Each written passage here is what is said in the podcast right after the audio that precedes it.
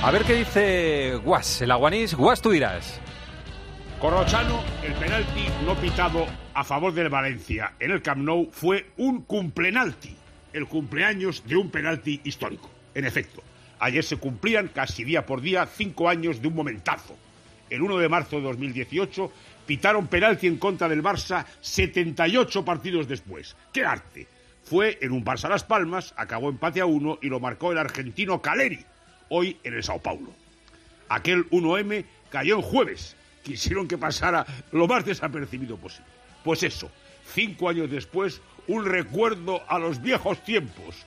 Cayó uno de blanco. Sigan, sigan. Lo dicho, ¡qué arte!